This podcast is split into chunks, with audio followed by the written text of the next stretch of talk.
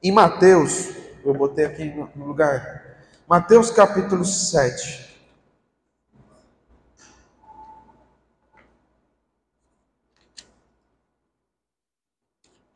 Lá em casa,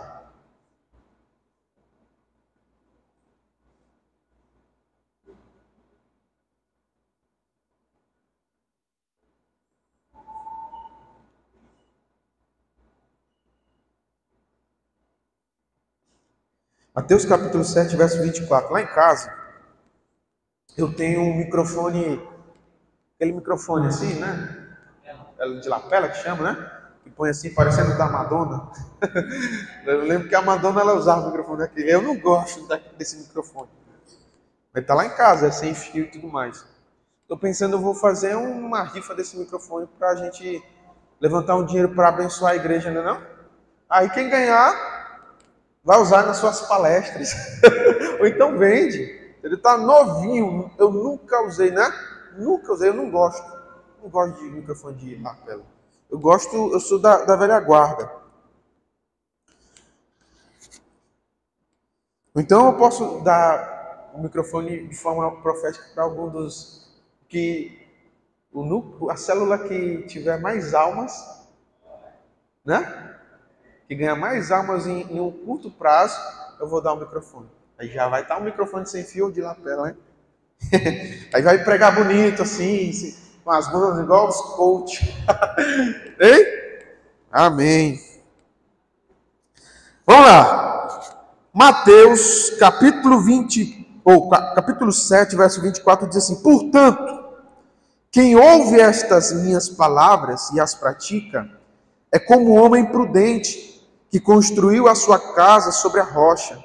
Caiu a chuva, transbordaram os rios, sopraram os ventos e deram contra aquela casa. E ela não caiu, porque tinha seus alicerces na rocha. Mas quem ouve essas minhas palavras e não as pratica, é como um insensato que construiu que construiu sua casa sobre a areia. Caiu a chuva, transbordaram os rios, sopraram os ventos e deram contra aquela casa, e ela caiu, e foi grande a sua queda. Quando Jesus acabou de dizer essas coisas, as multidões estavam maravilhadas com o seu ensino, porque ele as ensinava como quem tem autoridade, e não como os mestres da lei. Amém? Vamos orar, Pai, em nome do Senhor Jesus.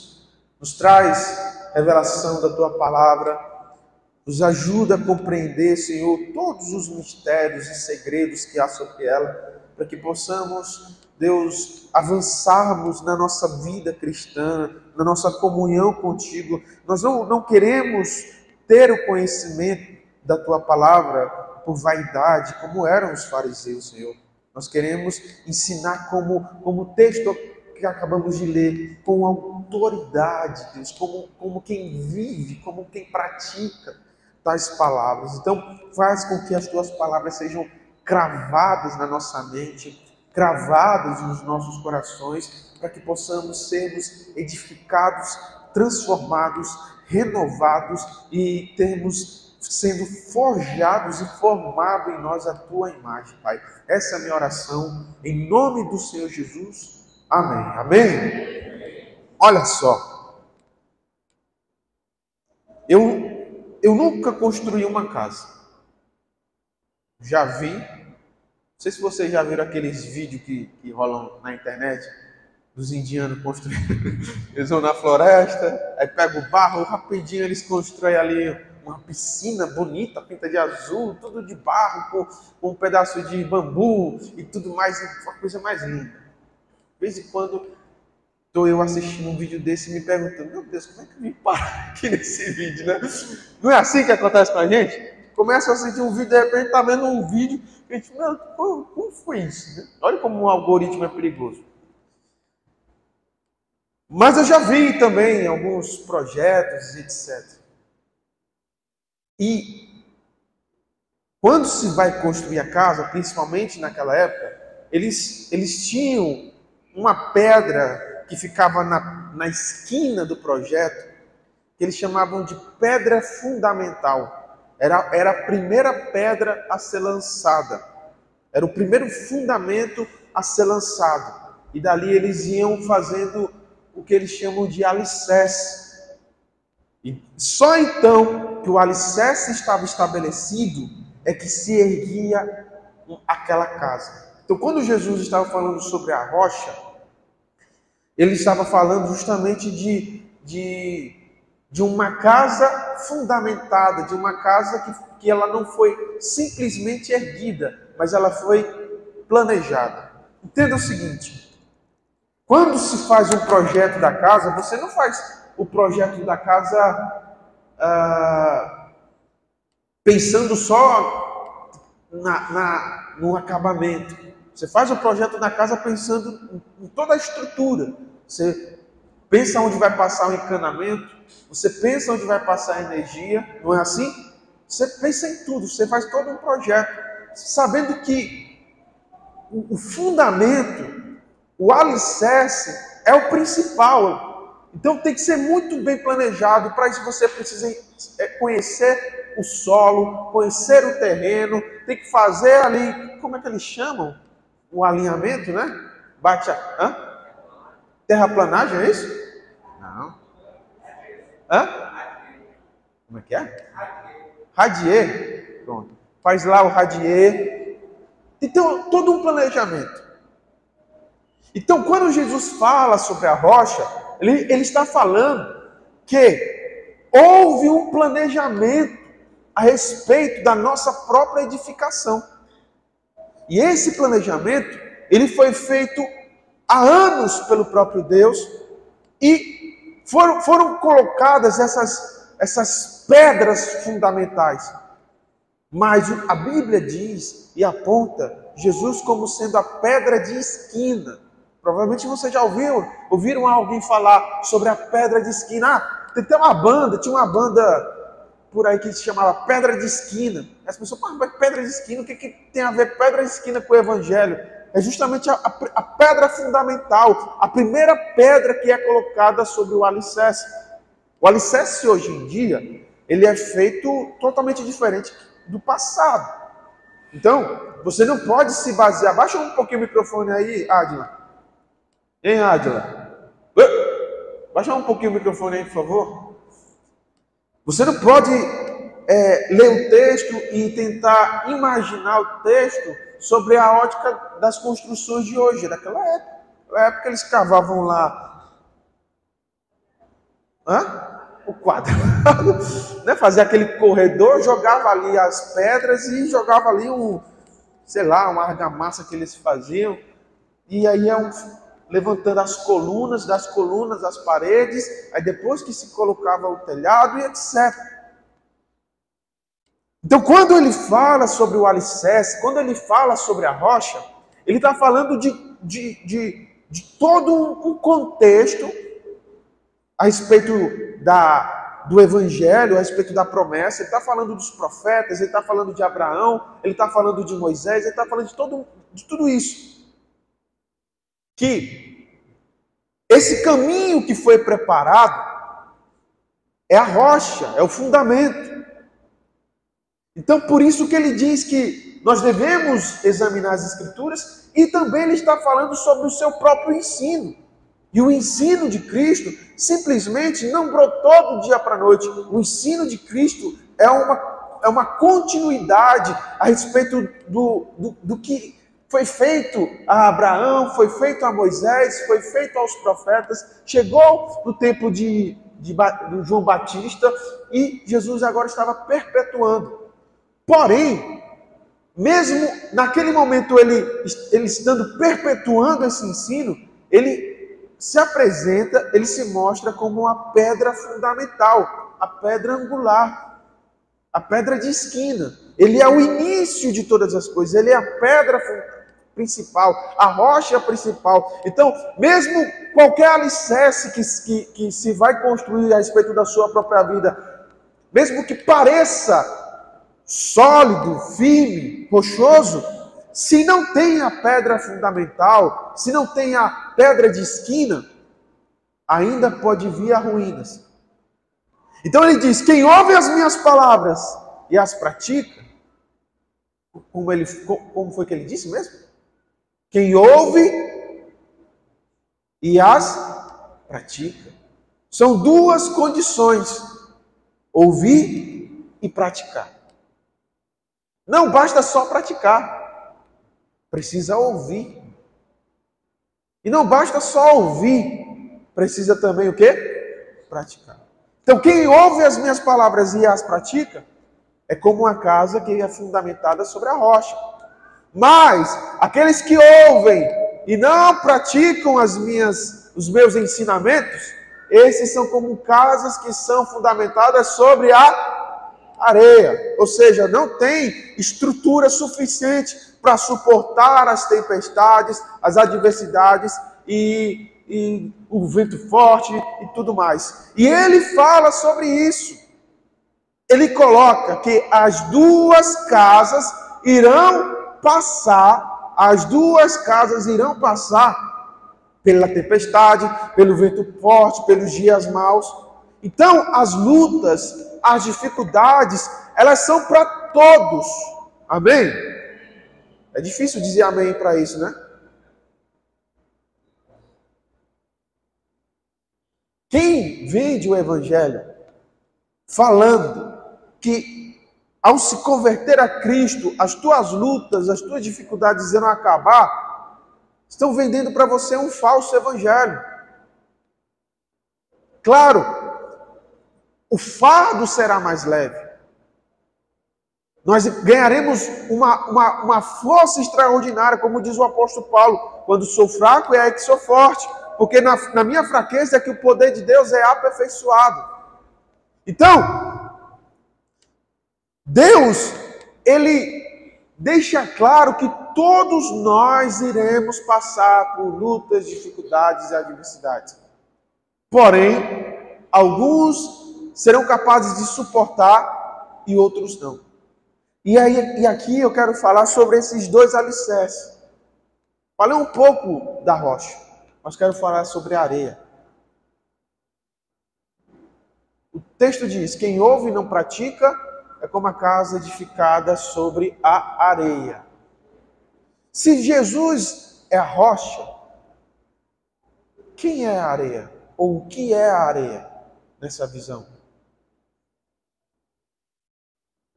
Aí a pessoa diz: areia é o diabo. areia é o diabo, pastor. O que é uma areia? Você sabe o que é uma areia? Areia são detritos, são fragmentos de quê? De rocha porém não tem consistência, porém não tem massa o suficiente para resistir os ventos, as águas, as tempestades. Então, a areia, ela já foi um dia rocha, mas deixou de ser rocha. E ela não é capaz de suportar, ela não é capaz de resistir, ela não é capaz de aguentar uma casa. Ela a casa pode afundar, a casa pode balançar, etc, etc. Amém? O que são as areias? Onde muitos de nós, às vezes por ignorância, ou às vezes por teimosia, ou às vezes por vaidade, ou por qualquer outro sentimento, é, nos fundamentamos. E lá na frente, acabamos sofrendo, acabamos nos decepcionando, etc, etc. As areias são tudo aquilo, irmãos, que não tem consistência, que não tem massa, que não tem profundidade e está sujeito a, a, a, a ser levado pelo vento, a ser sacudido pelas águas, etc, etc. Então, vou dar alguns exemplos para vocês do que são areias nas nossas vidas e que muitas das vezes nós edificamos a nossa casa. A nossa casa aqui não é a nossa família, não.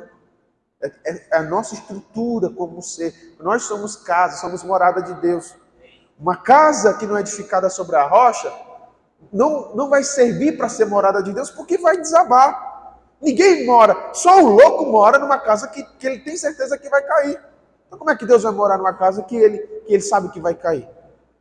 Que vai desabar? Então, a casa não é a família, não. Nesse contexto aqui, não. Aqui a, a casa significa você, eu, nós. E eu quero que você preste atenção, porque às vezes você acha que não. Mas talvez seja justamente aonde você tem edificado a sua casa. Areias são, é tudo aquilo que não tem consistência e o vento leva. Então vou começar por um exemplo. Casamento é rocha ou é areia? Hã? É areia. Casamento não é rocha. Casamento é areia. Mas, pastor, eu casei para viver a vida toda. Amém. Mas qual é a garantia que você vai viver a vida toda com aquela pessoa? Hã? Quantas pessoas não casaram e se divorciaram ah, acreditando que era o amor da vida dela, que era para a vida toda? Quantas pessoas? Muitas, não foi? Quantas vezes o pastor não recebeu no gabinete o irmão dizendo: Eu vou me divorciar, eu não aguento mais esse homem, eu não aguento mais essa mulher. E aí a gente ora, a gente conversa para ver se sana aquele, aquela, aquele problema. Então, casamento não é rocha, casamento é areia. Por que casamento, casamento é areia? Porque ele está suscetível a romper, a acabar. E algumas pessoas edificaram a sua casa sobre o casamento. E quando acontece qualquer situação onde o casamento não é capaz de se, se manter, a vida daquela pessoa faz o quê? Acaba. E ela desmorona, ela emocionalmente acaba desmoronando, sendo destruída. Depressão, ansiedade, não consegue levantar da cama, tem vontade de morrer. A minha vida é aquele homem, a minha vida é aquela mulher, agora não sei mais o que fazer. Era gordo, fica magro, não consegue mais ir trabalhar. É ou não é verdade? Porque essa pessoa fez do seu casamento a sua rocha. E não é. Mas, pastor, o senhor está dizendo que então o casamento ele vai se destruir? Não. Mas o salmista diz: se o Senhor não edifica a casa, em vão trabalham os que a edificam. E edificar significa trazer fundamento significa ter alicerce. Então não adianta você, pelo seu, pelos seus meios, pela sua sapiência, pela, pela, o conselho das amigas, o conselho dos amigos, a música da fulana de tal, música, não adianta, meu irmão. Nada disso é garantia de que o seu casamento vai ser para a vida toda. O que garante uma estabilidade emocional para você lidar com os dias ruins do casamento é se você estiver sobre a rocha. Obrigado, meu irmão. É se você estiver sobre a rocha. Mas se você não estiver sobre a rocha, você, junto com o teu casamento, vai para onde? Vai para a vala, vai desmoronar. E eu já vi isso acontecer várias e várias vezes na igreja, na vida de obreiros, na vida de diáconos, na vida de presbíteros e na vida de pastores, que tiveram seus casamentos arruinados porque fizeram do seu casamento a sua rocha. E aí, quando aquilo desaba, não acaba só uma família, acaba uma pessoa. O emocional vai arruindo. E às vezes passa anos e anos de vida fazendo terapia e não consegue lidar. Eu já recebi gente no gabinete que era casada, pessoas que eram casadas, mas ainda não tinham esquecido o ex ou a ex. Já várias vezes. Por quê? Porque a vida daquela pessoa nunca esteve sobre a rocha, esteve sobre a areia. Fez de pessoas, fez de casamento, fez de relacionamento o seu alicerce. Entendeu? que mais nós podemos considerar como areia e não como rocha? Amizades. são areias ou são rocha? Tem dúvida, não é? Eu esperava isso de todo mundo, menos dela, menos dele, a minha melhor amiga, meu melhor amigo. Irmãos, amigo só Jesus, aí tem colega. Então, o nosso fundamento é quem? Cristo. Somos todos colegas aqui. E todos nós estamos sujeitos a decepcionar uns aos outros. Porque nós somos humanos, somos falhos, somos fracos. Então, amizades não podem ser fundamento. Amizades são como areia. Outra coisa que é areia: família. Família é rocha ou família é areia? Hã? Agora vocês ficaram Falei do casamento. Família é areia. Jesus diz assim: quem quiser me seguir, tem que largar o quê? Pai e mãe.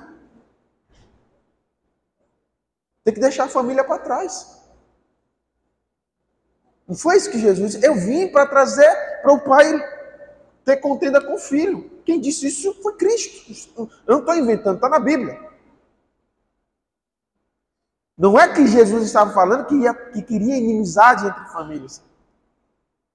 Mas Jesus, Jesus estava falando que se você não é capaz de largar aquilo que é areia na tua vida, aquilo que não é, que não é fundamento na tua vida, quando a tua família vir à ruína, e ela está suscetível a vir por vários motivos.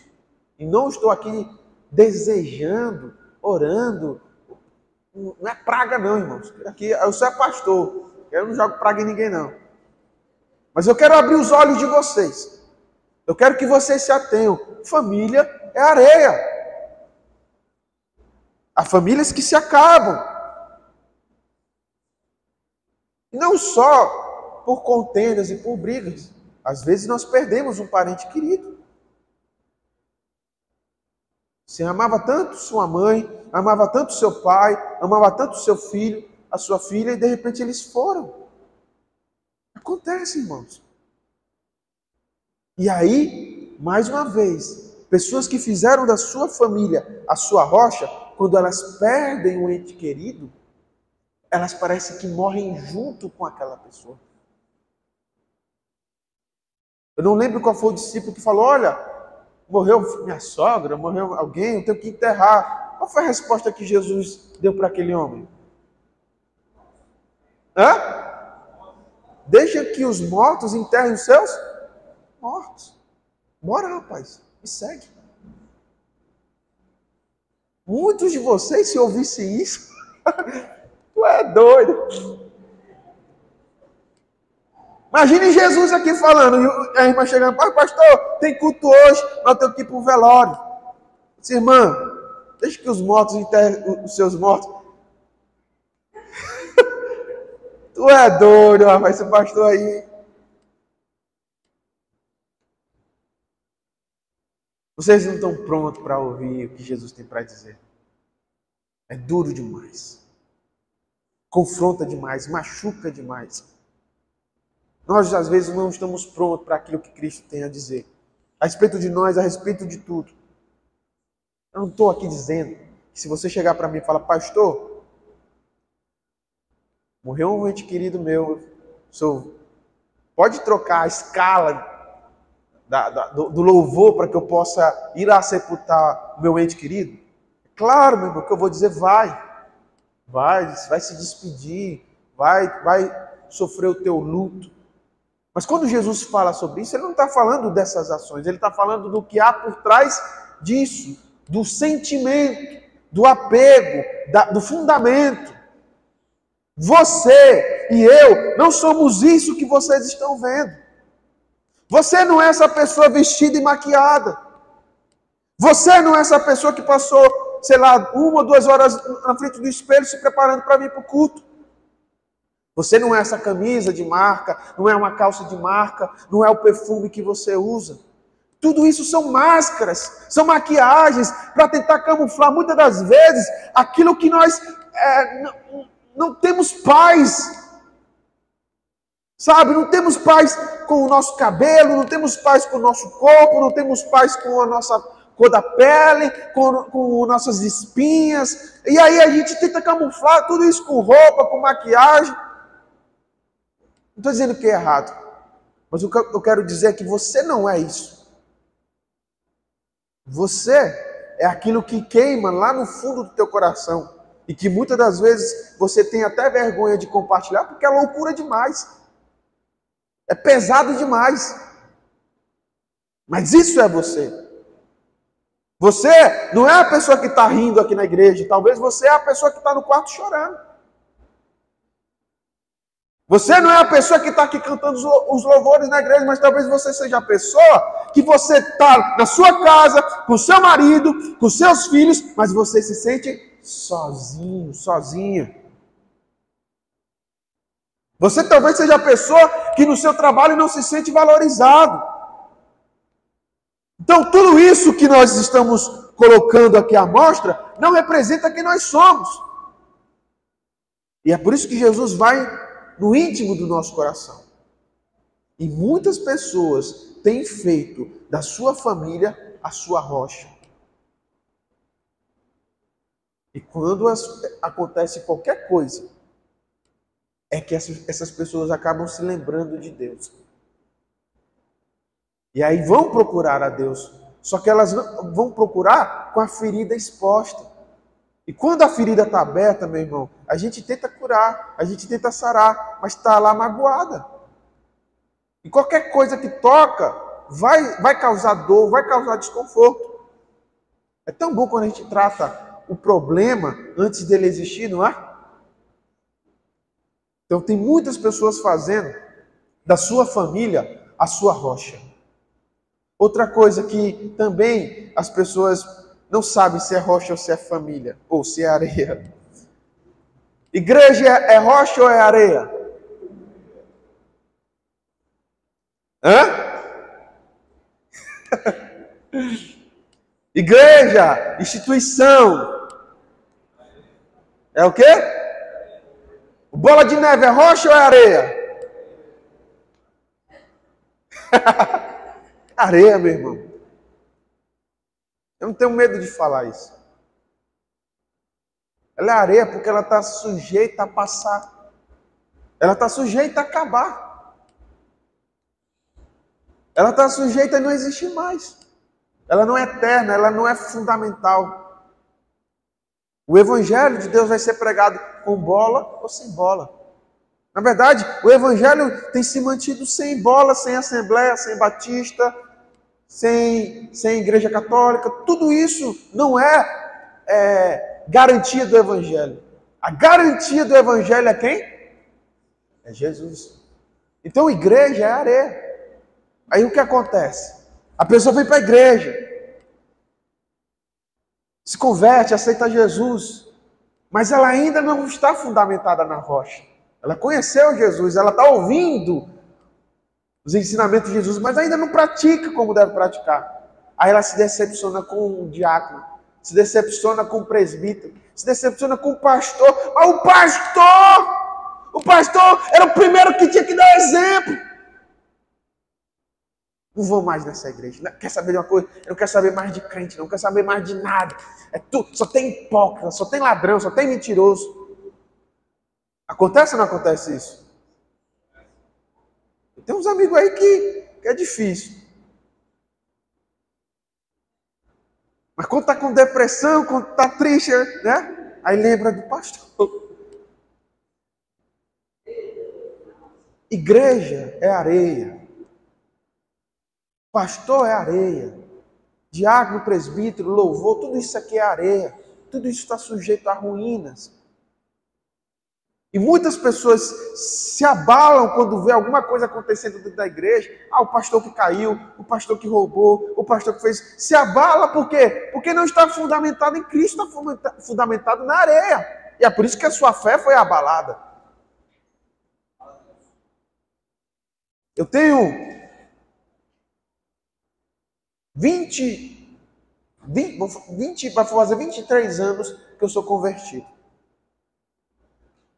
Acho que é isso. Né? 23 anos que eu me converti. Vocês acham que 23 anos de convertido, eu nunca vi coisa errada acontecer dentro da igreja? Nunca vi pastor caindo, pastor mentindo, pastor isso e aquilo mais. Irmão, irmã, escândalo em cima de escândalo. Você acha que eu nunca vi isso na minha vida? Claro que eu vi. Aí você me pergunta, mas por que tu ainda está na igreja? Porque tu ainda é crente, porque tu ainda é evangélico. Eu não estou falando aqui do bolão, gente. Estou falando do, do evangelho como todo, do, dos crentes como todo. Mas por que eu ainda estou na igreja? Porque eu não fui fundamentado sobre a areia. Eu, está, eu estou fundamentado sobre o quê? Sobre a rocha. Quem pecou foi o pastor, não foi Cristo. Quem roubou foi o pastor, não foi Cristo. Quem mentiu foi o diácono, não foi Cristo. Então por que a minha fé em Cristo vai ser abalada em cima de um ato que não foi ele que fez?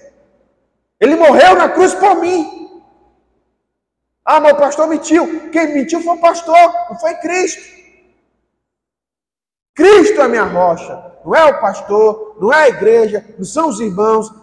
Cristo é a minha rocha.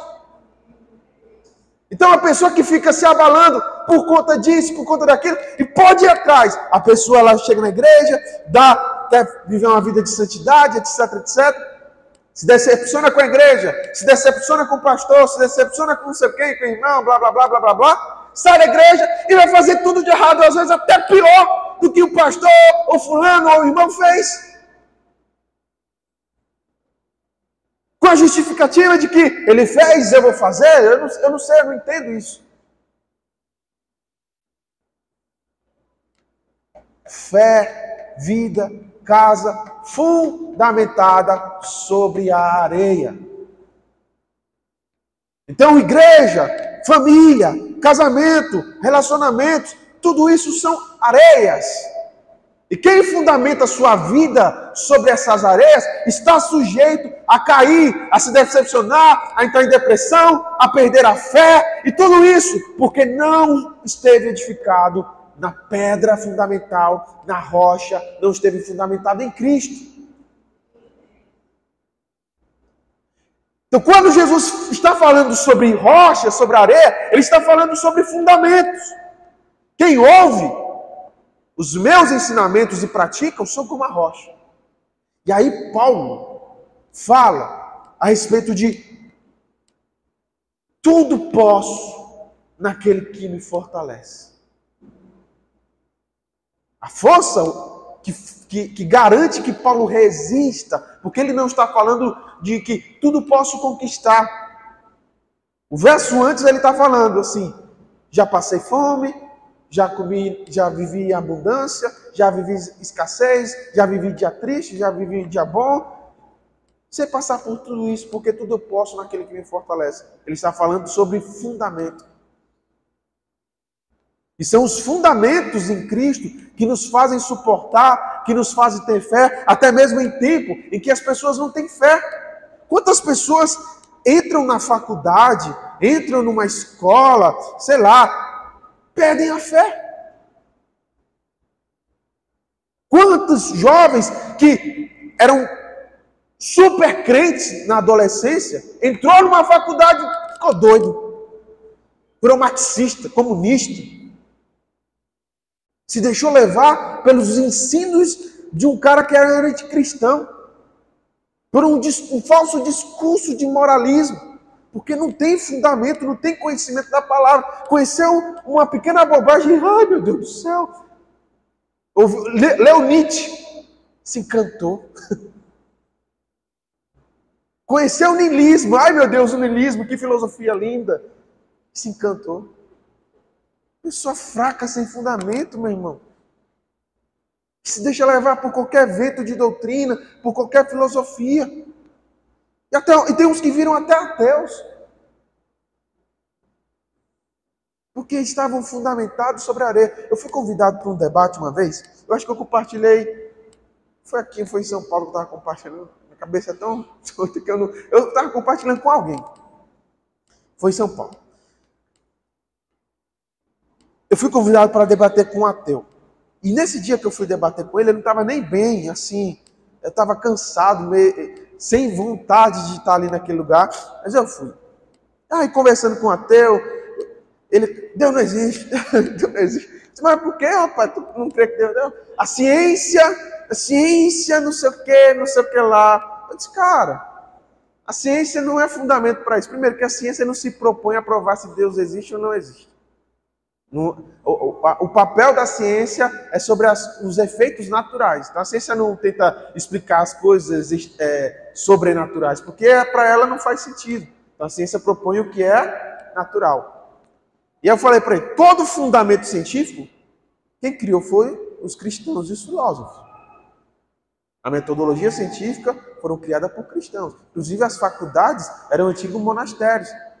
Vocês sabiam que, algum tempo atrás, o curso mais importante que uma pessoa poderia cursar era teologia? E era caríssimo estudar teologia. Inclusive, o cara que inventou a vacina, ele queria ser teólogo, mas ele não tinha dinheiro para pagar a faculdade dele de teologia. Ele acabou virando médico. Tá Hoje em dia o médico não ganha muito mais que o teólogo, mas naquela época, por quê? Porque a teologia ela, ela, ela, ela era o fundamento de, da busca pelo conhecimento. Então as maiores faculdades que existem no mundo hoje foram criadas por cristãos. Harvard, Oxford foram criadas por cristãos protestantes. E aí eu conversando com ele, cara, isso é cientificismo, cara. Isso é fé na ciência. Tu achar que a ciência. Eu mostrei algumas coisas que a ciência não pode provar. Ciência, tem muita coisa que a ciência não pode provar. A ciência não pode provar o feio e o bonito. A ciência não pode provar é, ideias. Ideias são filosóficas, não tem como provar, mas elas existem. Tem como provar uma ideia? Como uma ideia existe? Não tem como provar. Tem como explanar uma ideia, mas provar não tem. Ela é filosófica. Mas ela existe. E a ciência não tem como provar uma ideia. E outra coisa que a ciência não pode provar é a si própria. Ela não pode provar que ela é verdadeira. Porque isso é petição de princípio. Eu, eu sou verdadeiro porque eu estou dizendo que eu sou verdadeiro? Eu não sou mentiroso. E a prova de que eu não sou mentiroso é porque eu estou falando que eu não sou mentiroso. Isso é uma petição de princípio. Então a ciência nem pode provar que ela mesma é verdadeira. Aí o cara falou: não, não sei o que. Cara, Deus existe. E existe muito mais evidência a respeito de Deus do que a respeito de qualquer outra coisa que você possa imaginar. Pense aí em alguma coisa que a ciência afirma. O universo veio do acaso. Disse para ele: se eu pegar um cubo mágico e jogar para cima, por acaso, qual é a chance dela, dele cair resolvido? Matemática, né não? Eu pego o cubo, quem sabe o que é cubo mágico? Aquele brinquedinho que fica rodando, fica coloridinho. Se eu pegar um cubo mágico e jogar para cima, qual é a chance dele cair resolvido, todo nas cores certas? Chega a ser improvável.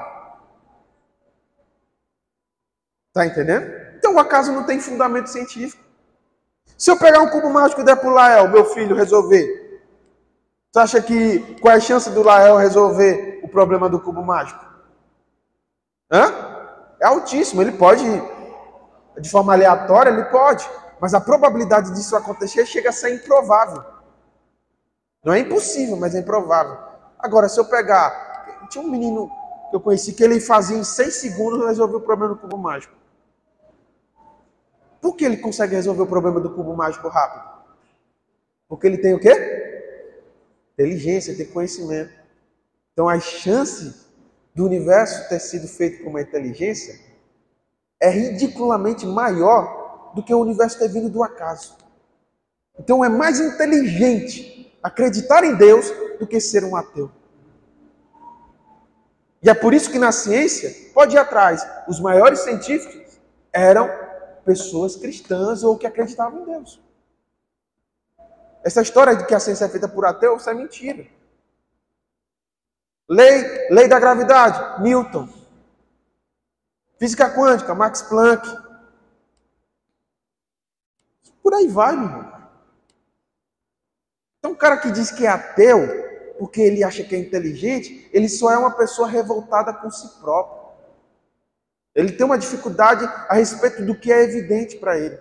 E ele usa a fé, a fé que ele possui na ciência. E é puro cientificismo. Falei isso para ele. Aí ele falou assim, cara, mas eu tive uma decepção na igreja. Aí eu disse, está explicado. Agora eu entendo. Aí eu disse, cara, ele tinha, ele era tipo um ateu militante, né? Eu disse, cara, agora eu entendo. Agora eu entendi. Agora tudo fez sentido. Tu só é um cara revoltado com Deus. Tu não, tu não acredita, tu acredita que Deus existe, tu acredita tanto que tu tem raiva dele. E aí ele, não, não sei o que, não sei o que lá. Beleza. Anos se passaram. Aí esse cara veio a público, gravou um vídeo no YouTube dizendo que agora ele era cristão. o ateu militante virou cristão. Mas a fé dele, talvez agora, ele esteja se voltando de fato para Cristo. Talvez agora ele esteja se voltando de fato para um fundamento verdadeiro. Mas no passado a fé dele era o quê? Era a igreja. E ele se decepcionou com a igreja, por isso Deus não existe. Então, muitos de vocês que estão aqui, talvez tiveram decepções na vida com a igreja, um relacionamento que não foi bem resolvido, problemas com o passado, um ente querido que se foi de forma repentina, isso te, te, fez entrar em conflito com o próprio Deus. Como é que Deus permite que a minha mãe morresse? Como é que Deus permite que meu pai morresse? E todas essas coisas são foram areias nas quais você fundamentou a sua vida. E por isso você é uma pessoa tão abalada a respeito de si próprio. E por isso você é uma pessoa tão confusa a respeito de si próprio, que não conseguiu ainda vencer certos sentimentos, certas emoções, certos posicionamentos a respeito de você mesmo. Porque a sua vida foi fundamentada sobre a areia.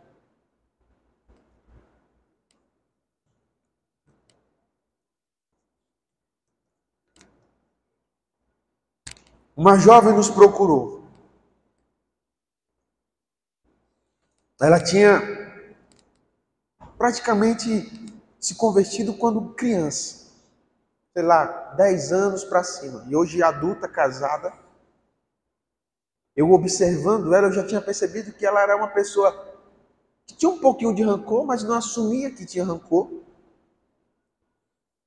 E ela transmitia, parecia uma pessoa insegura a respeito de si próprio. Eu tinha colocado essa pessoa para ser uma obreira na igreja. Irmão, você vai servir tal ministério. Não, pastor, eu não sou capaz. Não, pastor, põe outra pessoa. Para mim não dá. Eu disse, irmã, eu sou pastor.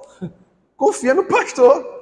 Eu estou botando você porque eu acredito em você. Não, pastor, eu não, eu não sou capaz de fazer isso. Eu não, eu não consigo, eu não, não dá para mim.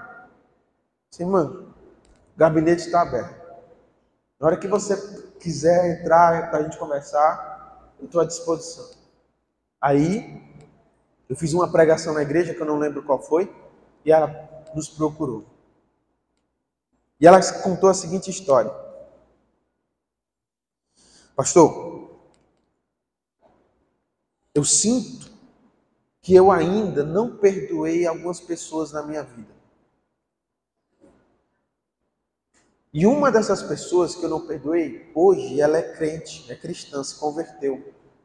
Mas eu não consigo olhar para essa pessoa e ver Cristo na vida dela. Aí eu perguntei, mas por que você não consegue ver Cristo na vida dessa pessoa? Por acaso essa pessoa tem feito alguma coisa que de fato seja um mau testemunho? Ela não a, a pessoa em questão aparenta realmente que, que se converteu. Mas a história que eu vivi com essa pessoa era o seguinte: essa pessoa era um tio meu. E esse tio, eu morava com a, com a minha avó. E esse tio, ele chegava de madrugada bêbado e ele abusava das próprias filhas sexualmente na minha frente. Ele nunca abusou de mim, nunca me tocou. Mas quando ele chegava bêbado, ele botava as crianças assim na fila e escolhia qual ele ia abusar sexualmente. E as outras crianças assistiam o abuso. E ela cresceu sendo testemunha daquilo. Além do ódio que ela alimentava a respeito daquele homem, ela também alimentava um sentimento a respeito de si própria, por dois motivos. Um, ela nunca contou para a avó dela.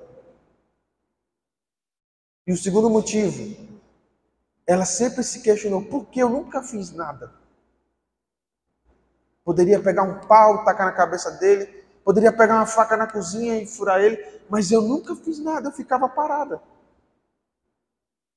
E era uma criança. Não estamos falando de uma pessoa adulta. Que cresceu com esse sentimento sobre si, tendo várias questões emocionais, psicológicas para resolver a respeito do que ela vivenciou, do que ela presenciou. Ela se converteu, conheceu a Cristo, se casou, anos se passaram, 20 anos, sei lá, se passaram. Mas ela ainda alimentava aquele ódio por aquele tio que agora era um cristão, um crente, mas o sentimento que ela tinha é que ele ainda merecia queimar no fogo do inferno, ser rasgado. Sabe? Ela disse que quantas vezes eu passei por ele e não pensei em matar ele. E talvez você ouvindo essa história, você pense a mesma coisa. Esse cara merece morrer. Esse cara merece o inferno mesmo. Porque é muito triste um homem fazer algo dessa natureza. Vocês concordam comigo? é algo diabólico. Só uma pessoa sem Deus é capaz de fazer algo dessa natureza. Mas esse é um escândalo da graça. Porque a palavra de Deus diz que a graça é para todos. A graça não só é para aquelas pessoas que fizeram coisas boas na vida.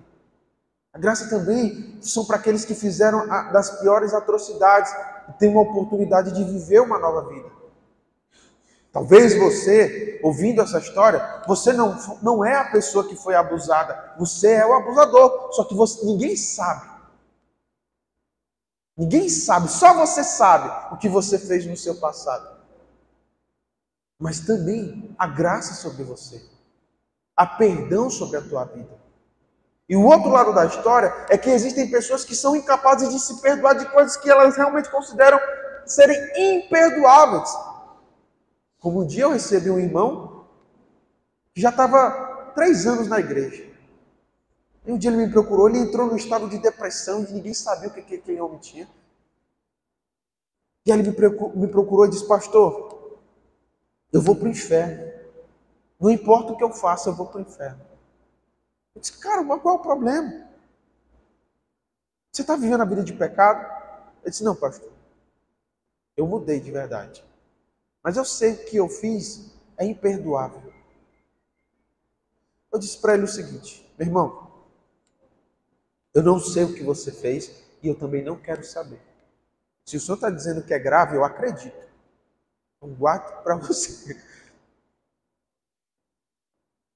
Mas a garantia que eu tenho de que Deus lhe perdoou não é o seu pecado, não é o seu passado.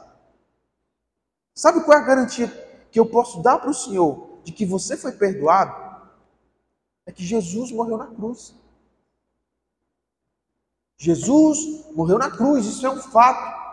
E ele morreu não por, pelos bons pecadores, ele morreu por todos os pecadores. Todos. Isso inclui eu e você. Então a garantia que eu tenho que Deus lhe perdoou é que você acordou hoje e você está vivo. Você está respirando, você está falando comigo. E se você está respirando e falando comigo, é porque Deus está te dando mais uma chance de você largar para trás o teu passado. Deus está te dando mais uma chance de você abandonar o que você viveu no passado para ser um novo homem, uma nova criatura. Ainda que seja difícil para você se perdoar disso, Deus está te dando uma nova chance de ser um novo homem. Então faz o seguinte, cara, pega isso que tu fez, o velho homem, o velho fulano de tal, joga, sabe? Joga lá no fogo do inferno. E ressurge agora como um novo homem na figura do Cristo ressurreto, ressuscitado, porque essa é a visão profética que nós temos a respeito do sacrifício de Cristo. Quando Cristo morre, ele morre por nós, por mim, por você. Morre Cristo, morre o pecador. Paulo diz que na, na semelhança da, da ressurreição de Cristo, nós também ressuscitamos agora para uma nova vida. E é por isso que ele diz: Não vivo mais eu, mas agora Cristo vive em mim. Não é mais sobre o velho Douglas, não é mais sobre o velho homem, não é a velha, Maria, a velha Ciclano, agora é sobre o novo homem e uma nova mulher. E esse novo homem, essa nova mulher, não é mais o Douglas, esse está morto. Agora é Cristo que vive em mim. As obras que eu faço, as obras que eu faço, não faço de mim mesmo. As obras que eu faço são as obras de Cristo em mim. A bondade que está sobre mim não é mais sobre as minhas bondades, é a bondade que está em mim, é de Cristo, é Ele que opera, é Ele que me ajuda, é Ele que me faz andar para frente. Então eu chamei aquela irmã e disse o seguinte: escreve uma carta, como se você estivesse escrevendo para essa pessoa. Eu quero que você diga, escreva tudo que você gostaria de dizer para essa pessoa. Tudo, tudo, tudo. Escreve uma carta para suas primas. Peça perdão para elas. E você vai trazer essa carta. Quando você conseguir escrever, você vai trazer para a gente. Eu vou orar por essa carta. E nós vamos fazer um momento de oração por isso. Ela demorou duas ou três semanas para escrever a carta. Ela disse que toda vez que ela sentava para escrever, ela não conseguia. Começava a chorar, a mão tremia, mas ela não conseguia escrever a carta. Até que um dia, com um esforço maior, ela escreveu. Depois que ela escreveu, ela trouxe para nós. E eu pedi para que ela lesse a carta.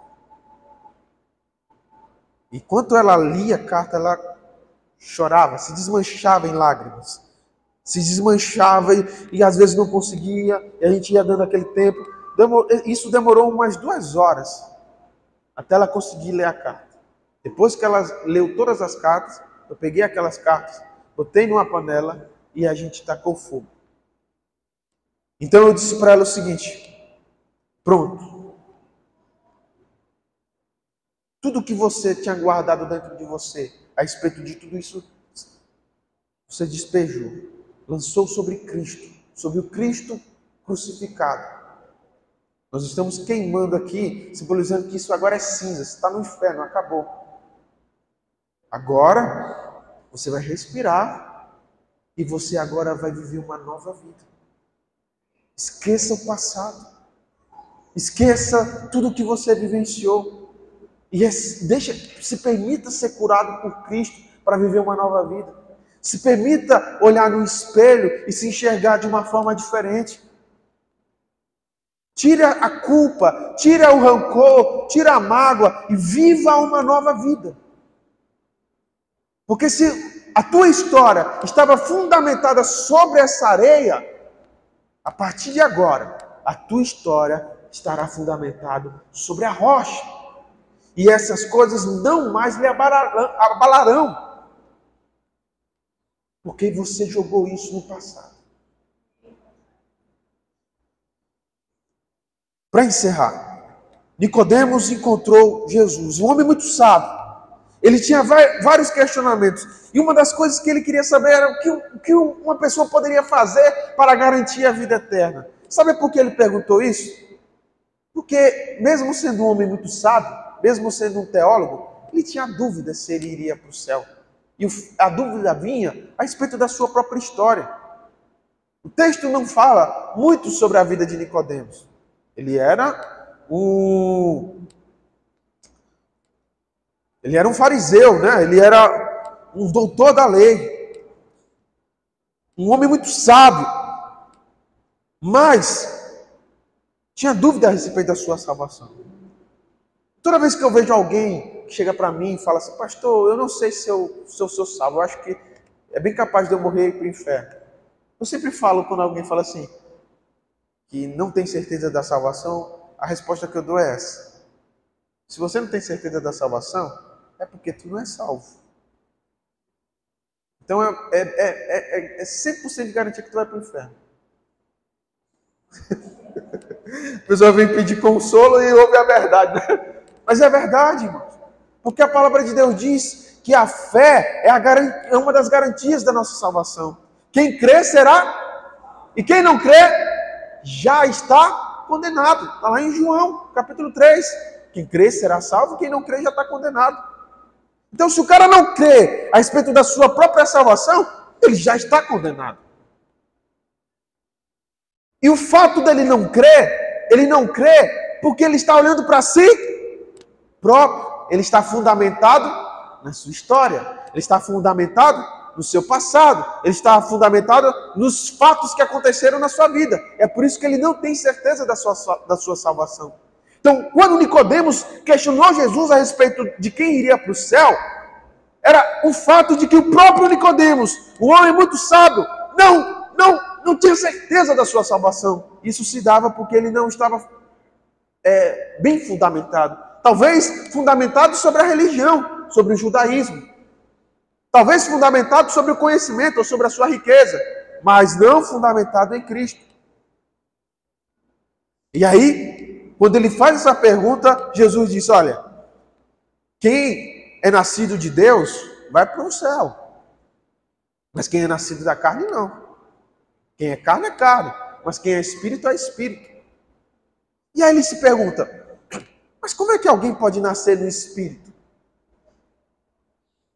Como é pode uma pessoa que já nasceu nascer de novo? Quem é nascido da carne é carne, eu sou carne. Mas eu não nasci do espírito. Então, como eu posso nascer do espírito? Como eu posso entrar no ventre da minha mãe e renascer agora, não mais como homem carnal, mas como homem espiritual. E essa é a grande questão para a nossa vida. Porque muitos de vocês, muitos de nós, não, não, não sabemos lidar com o nosso passado. E por isso a nossa salvação ela está sempre em conflito, porque ainda não resolvemos as, as questões referentes ao velho homem, a velha mulher, a velha natureza. Toda vez que tem uma proposta de uma nova vida, de um novo homem, de uma nova mulher, nós nos questionamos se de fato nós nascemos de novo. Porque falar assim, agora eu sou um novo homem, agora eu sou uma nova mulher, não nos traz certeza nenhuma de que isso aconteceu. É muito fácil falar, nasci de novo, não é? Mas às vezes você mesmo duvida se nasceu de novo. Será que eu nasci de novo mesmo? Eu estou na igreja, fui batizado, mas será que eu sou mesmo um novo homem, uma nova mulher? E essas dúvidas, essa, essas questões que você tem a respeito de si próprio, é porque você está fundamentado na sua história, está fundamentado no seu passado, está fundamentado na sua visão. Você co co consegue olhar para si mesmo e perceber que você não merece ser salvo. E eu vou dizer uma coisa para você: realmente você não merece ser salvo. Eu também não mereço ser salvo. Ninguém aqui nessa igreja merece ser salvo. Talvez o Lael, porque ele ainda é criança. E as crianças que estão lá no, na sala do infantil. Mas quando elas passarem a ser adultas, elas já não mais merecerão serem salvas. Ninguém merece ser salvo. Então nós não somos salvos por merecimento. Mas, pastor, então por que somos salvos? Nós somos salvos por causa de Cristo por causa do sacrifício de Jesus, por causa do amor de Jesus na cruz. O amor, o sacrifício, a vida de Jesus é a garantia de que somos salvos e não a nossa história, e não o nosso passado, e não nós mesmos. Então, quando Nicodemos faz essa pergunta, como eu posso entrar no ventre da minha mãe e nascer de novo? Talvez não com essas palavras, mas é a mesma pergunta que você tem, tem se feito, é a mesma pergunta, é o mesmo questionamento que você traz a respeito de si próprio, dizendo: como eu que fiz o que fiz, que vivi o que vivi, posso ser um salvo. Posso entrar no reino de Deus, posso ser chamado de filho de Deus ou de filha de Deus. E esse questionamento você faz porque a sua vida está sobre a areia. Aí Jesus disse para Nicodemos: Olha, Nicodemos, quem vive pela carne é carne. Mas quem vive pelo Espírito é Espírito. Então, Nicodemos, você precisa morrer para a carne e viver para Cristo. E na crucificação, nós lançamos o nosso velho homem naquela cruz. O que Jesus está fazendo na cruz é um ato profético. Você lembra que eu falei no início sobre ato profético? Ele está materializando um sentimento do próprio Deus, aonde o pecador morre na cruz. E quando Cristo morre na cruz, para onde é que ele vai? Pode dizer sem medo. Quando Jesus morreu na cruz, ele foi para onde? Hã? Ele foi para o inferno.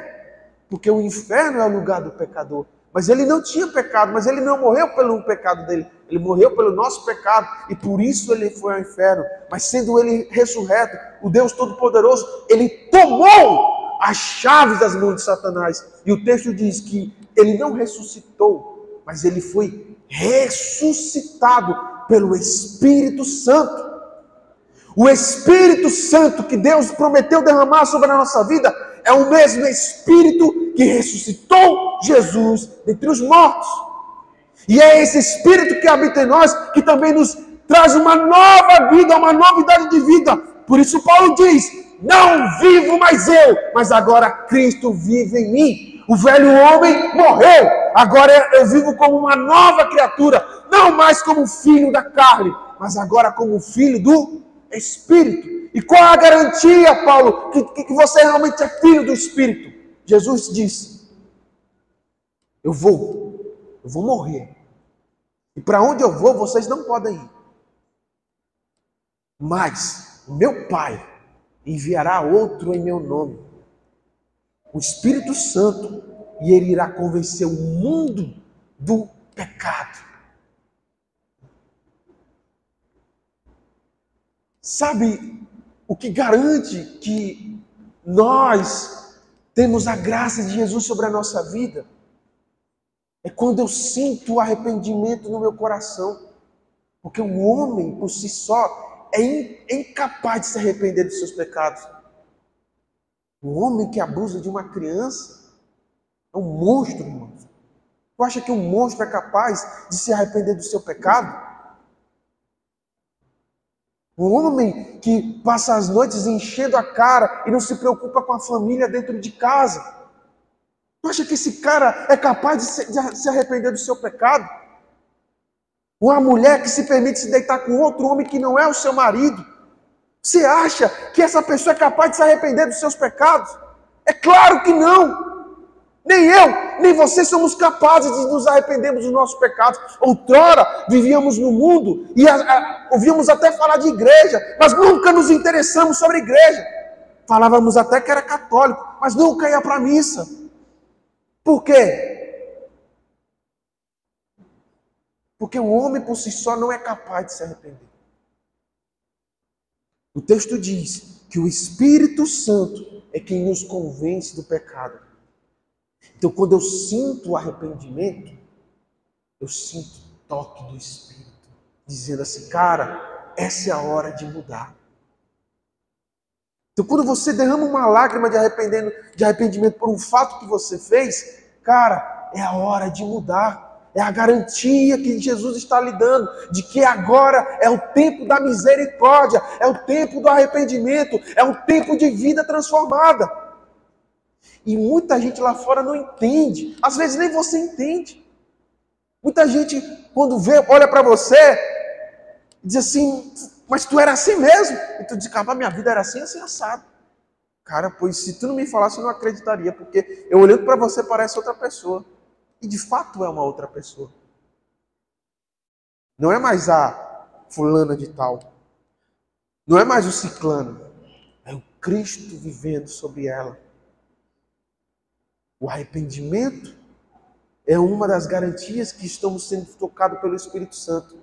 E o perdão, nós temos certeza quando nós olhamos para a cruz e vemos Jesus crucificado. Fique de pé em nome do Senhor Jesus.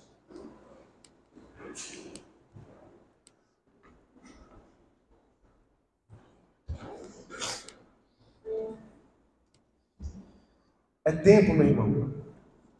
E é agora. Quando Jesus diz assim: o tempo chegou em que os verdadeiros adoradores adorarão em espírito e verdade. O tempo é agora de você lançar fora os alicerces, os falsos alicerces que estão fazendo a tua casa ir à ruína. Para você receber a rocha, a pedra angular e ter uma vida de fato transformada. Pastor, qual é a garantia que eu realmente vou ser perdoado? Jesus não vai desmorrer, meu irmão. Jesus não vai voltar no tempo e, e, e deixar de morrer. Ele já morreu. Que garantia maior que essa?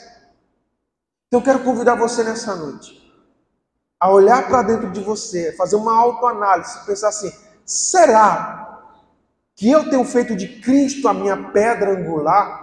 Será que eu tenho feito de Cristo a minha rocha, a minha pedra fundamental? Ou eu tenho fundamentado a minha vida sobre pessoas, igrejas, casamentos, família, etc, etc? Será que eu tenho colocado Deus no trono do meu coração? Ou tenho colocado outras coisas no trono do meu coração? E se você olhar para dentro de você de forma honesta, você vai obter essa resposta. Então, Curva a sua cabeça em nome de Jesus. Nós vamos orar ao Senhor.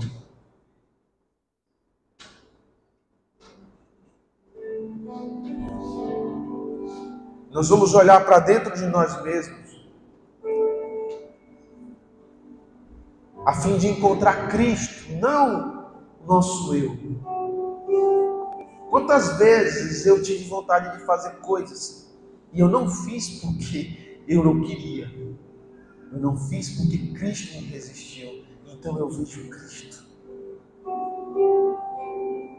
Quantas vezes eu tive vontade de desistir e eu não desisti, não foi porque eu não queria desistir. Eu não desisti porque Cristo me resistiu e eu vejo Cristo nisso. Eu não peco, eu não vivo no pecado, não é porque eu sou forte. É porque o Douglas não existe mais. Ainda pode existir a vontade, mas a natureza já não é mais dele. O Douglas já morreu. Agora é Cristo que vive em mim. E você?